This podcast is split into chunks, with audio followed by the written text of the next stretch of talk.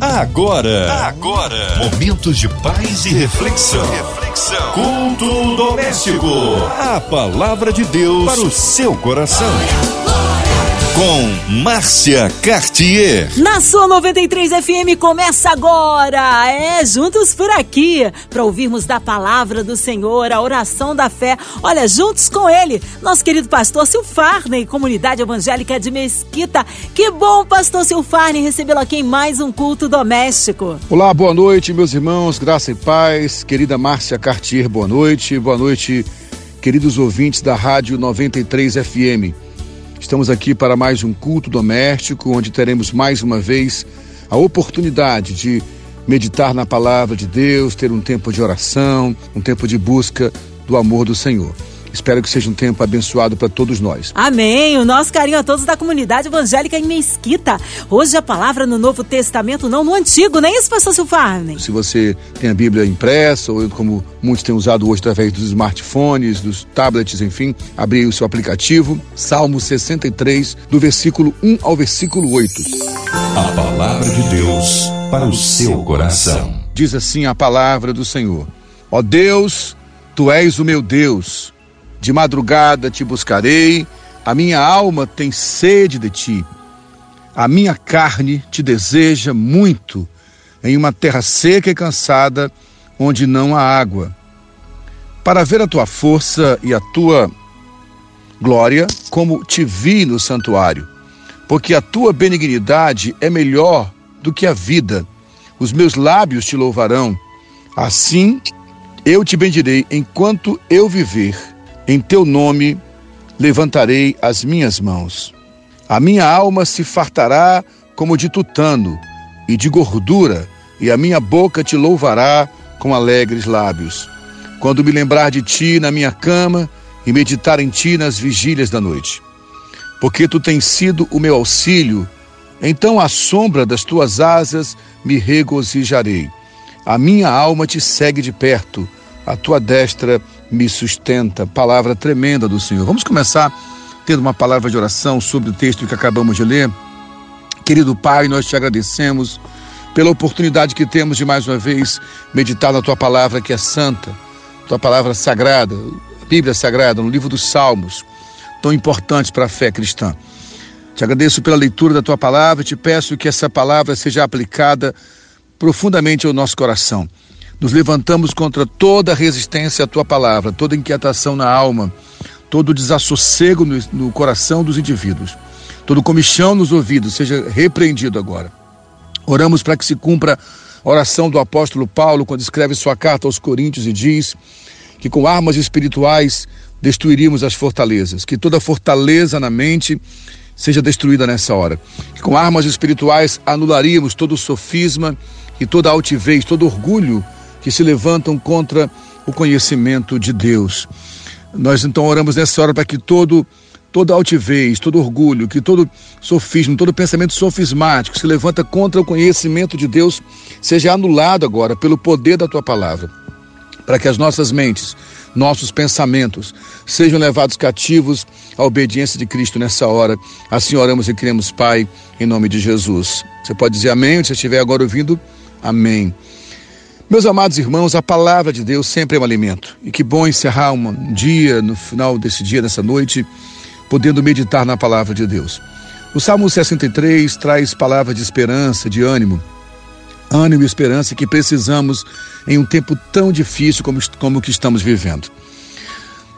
Já há quase dois anos, ou cerca de dois anos, o mundo inteiro sofre com essa pandemia do Covid-19.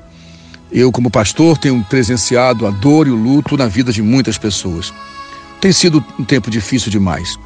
Essa doença é uma doença sistêmica que afetou o corpo humano em várias, de várias formas e com uma, uma terrível e complexa sintomatologia. Porém, também é sistêmica essa, essa pandemia porque ela, ela não afetou apenas a saúde dos indivíduos, a saúde física, afetou a saúde emocional. Muita gente com transtornos psicológicos, consequências ou sequelas dessa doença terrível. O luto, o luto mal elaborado, gente que infelizmente perdeu entes queridos nem ao menos pôde dar-lhe um funeral digno. Algumas pessoas tiveram que sepultar seus entes queridos sem nem ao menos abrir uh, o caixão para contemplar o seu amado. Além disso, sofremos sequelas colaterais, a economia sofreu no mundo inteiro, há uma instabilidade política no mundo inteiro. A sensação clara na mente de muita gente é que é um tempo de um tempo quase que apocalíptico. Muita coisa está acontecendo ao mesmo tempo. Nesse momento, é muito comum ficarmos angustiados. E eu tenho visto a igreja muitas vezes perder nesse momento a oportunidade de ser sal e luz, entrando em contendas que não cabe a nós. Hoje eu gostaria de trazer a memória para o seu coração aquilo que de fato importa, que é a palavra de Deus e as declarações poderosas que o salmista traz para nós aqui. Vamos começar no versículo primeiro.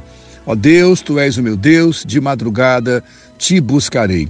Sabe, meus amados irmãos, eu acredito que esse é o tempo de oração, de buscar ao Senhor. Quando o texto fala de oração pela madrugada, na verdade não é como alguns pensam que a fila é menor ou vai ter prioridade na oração. Orar pela madrugada fala daquilo que é prioridade, de você, antes de amanhecer o dia, antes do sol raiar, antes de começar a rotina do dia, você está diante do Senhor, buscando a Ele. Eu acredito que a igreja precisa voltar a esse tempo de oração, sabe, meus irmãos?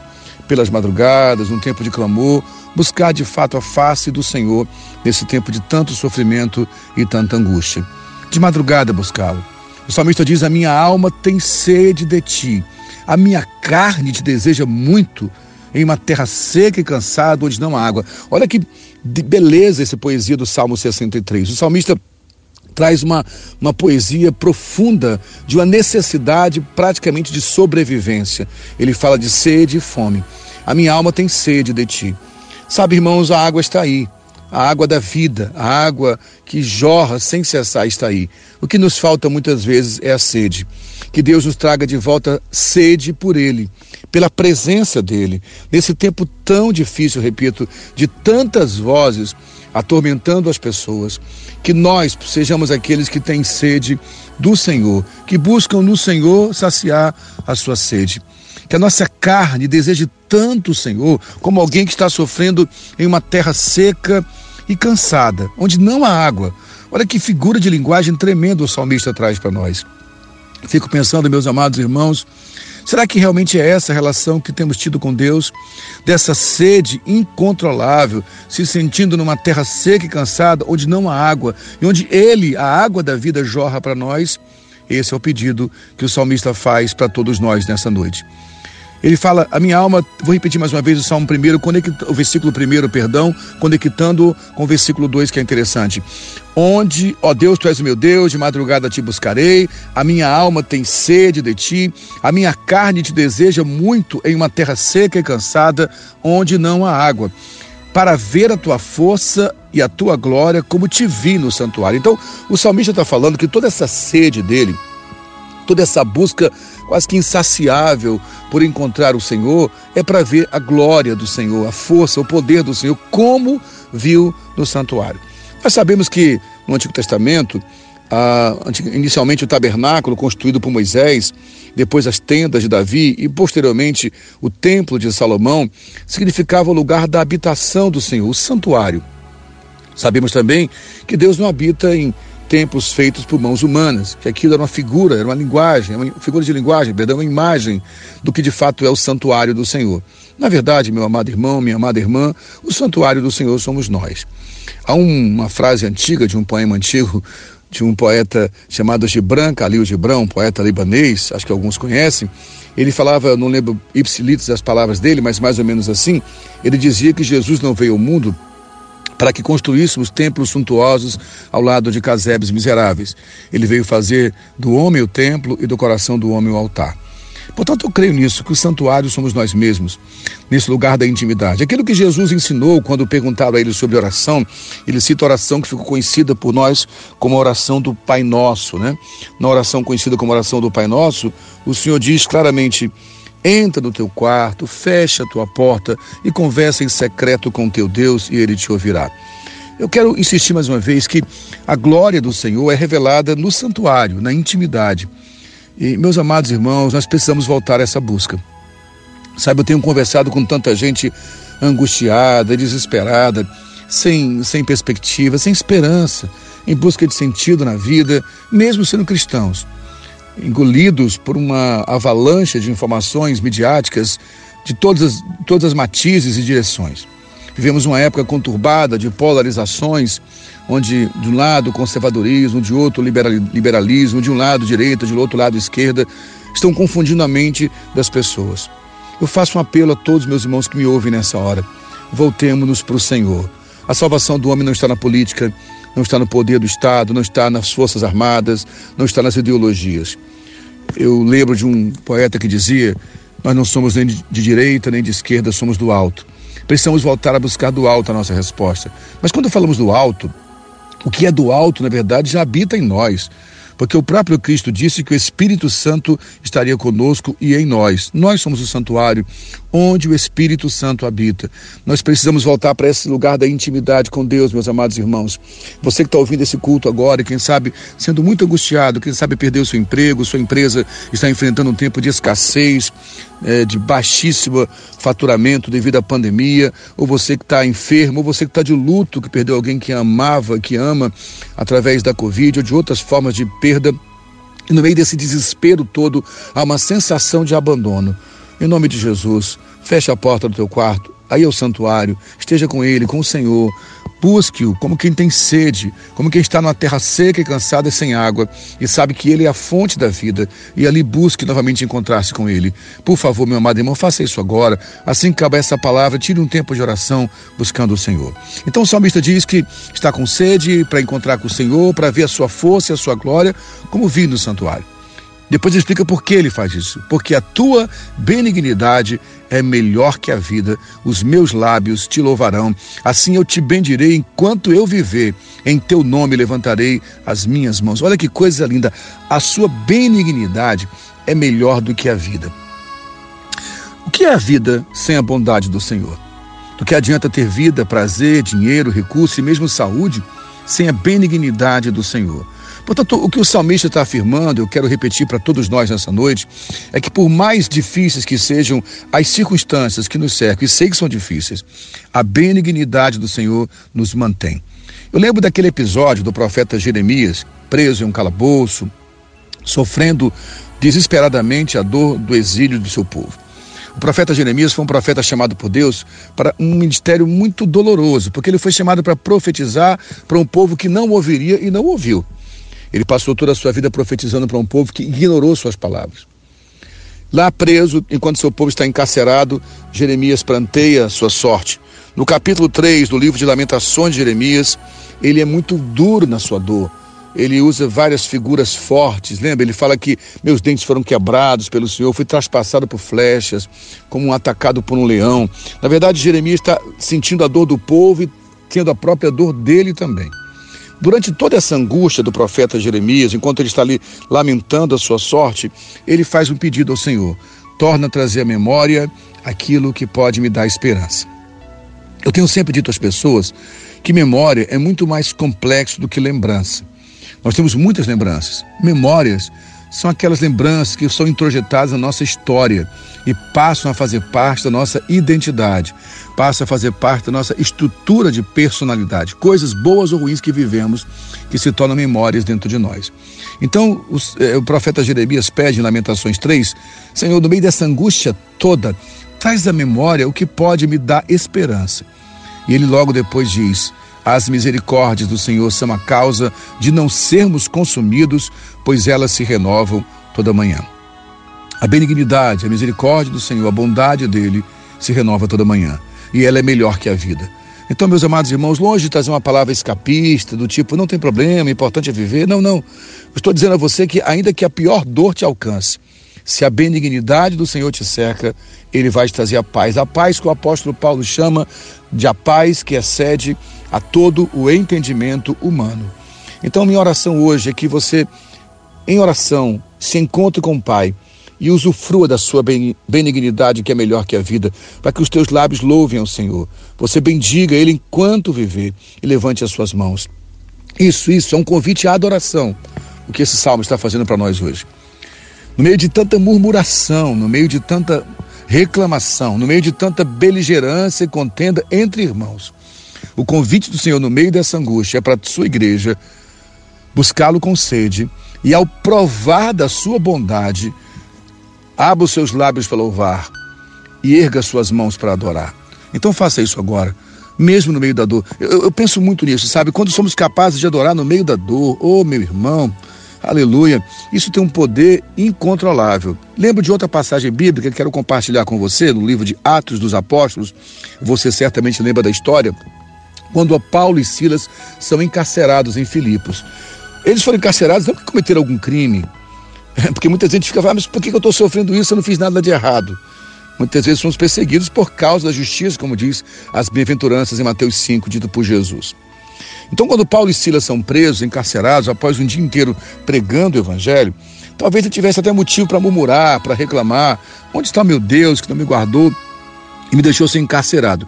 Eles não foram apenas presos, eles, foram, eles, eles apanharam chibatada de chicote, estavam com suas costas dilaceradas, feridas.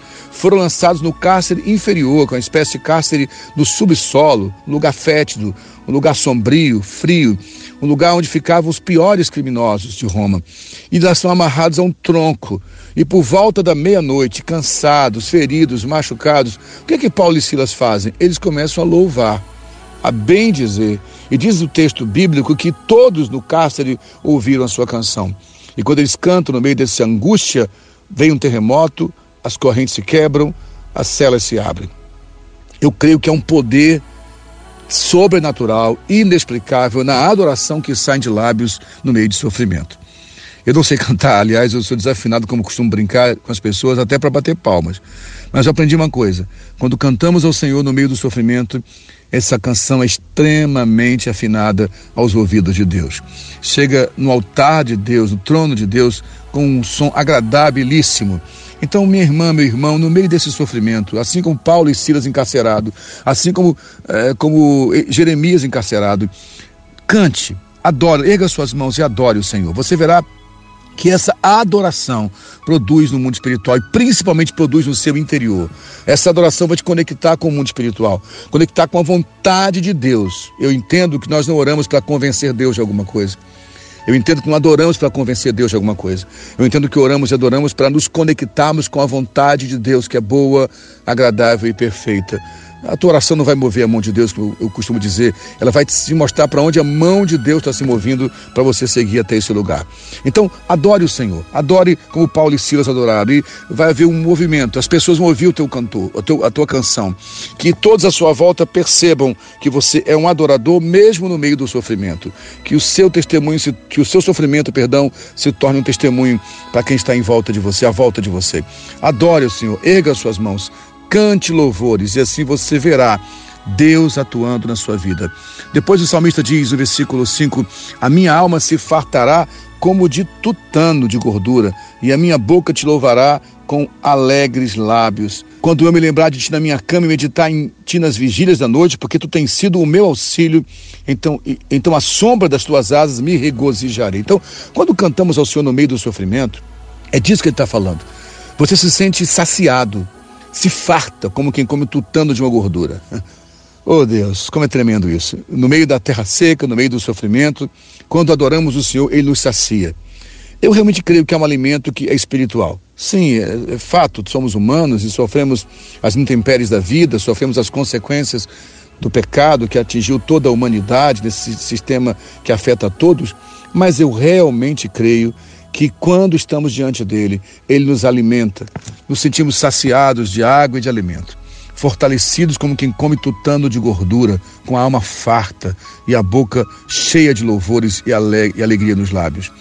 Quando eu me lembro do Senhor na minha cama e medito nele nas vigílias da noite, é isso que acontece. Então, eu tenho visto muitas pessoas, por exemplo, daqui a pouco é hora de você ir deitar para dormir, e muita gente tem sofrido com insônia com a mente atormentada, com pensamentos milhares. Eu quero orar nessa noite, já crendo que Deus vai te dar uma noite de sono tranquila, que você vai buscar o Senhor, vai ser cheio da presença dEle e vai deitar-se em paz, vai dormir em paz. E durante o teu sono, o Senhor te alimentará e você acordará livre para viver o que Deus quer. E assim eu encerro com o versículo 8 que diz: A minha alma te segue de perto, a tua destra me sustenta. Então, fechando essa breve reflexão, como eu vou encontrar de fato conforto para minha alma? Seguindo o Senhor de perto. Por favor, meu amado, eu, eu, eu entendo que, repito, nós somos humanos e afetados por tudo que acontece à nossa volta. Mas eu temo que nós estejamos perdendo tempo demais em redes sociais, se digladiando, entrando em contendas, entrando em guerras de forma beligerante, ácida. Mas, por favor, essa noite faça diferente. Não ocupe a sua mente com notícias, com, com rede social, com contenda. Ocupe a sua mente com um clamor, com louvor, com adoração, como diz o Salmo 63, para que a tua alma siga o Senhor de perto Siga o Senhor de perto. Ele vai sustentar você com a sua destra. Ele vai te manter firme. Ele vai te sustentar. Creia nisso.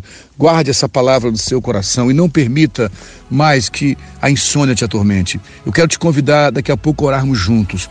E quando formos orar, vamos citar toda essa esperança que temos de sermos alimentados pelo Senhor, para que Ele traga paz aos nossos corações, que Ele traga paz às nossas mentes, que Ele traga paz à nossa alma, a paz que excede a todo o entendimento humano guardará o teu coração e mente em Cristo Jesus. Eu creio realmente nisso. Nossos corações e nossas mentes em Cristo Jesus serão guardadas pela paz que excede a todo o entendimento humano.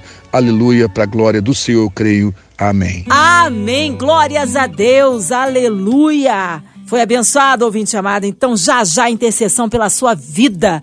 Nós queremos incluir você e toda a sua família que está em casa, no seu carro, no seu trabalho, talvez encarcerado, numa clínica, no hospital, talvez com o um coraçãozinho lutado, precisando de socorro de Deus na área familiar, financeira, profissional, espiritual. Deus conhece a sua necessidade, incluindo também a equipe da 93 FM, nossa querida irmã Evelise de Oliveira, Marina de Oliveira, André Mari Família, Cristina Xiste Família, nossa irmã sonoplasta Fabiana Fabiano e toda a família, nosso querido pastorzão Silfarne, Vida, Família e Ministério, nossos pastores, nossas igrejas, missionários em campo, a cidade do Rio de Janeiro, Senhor.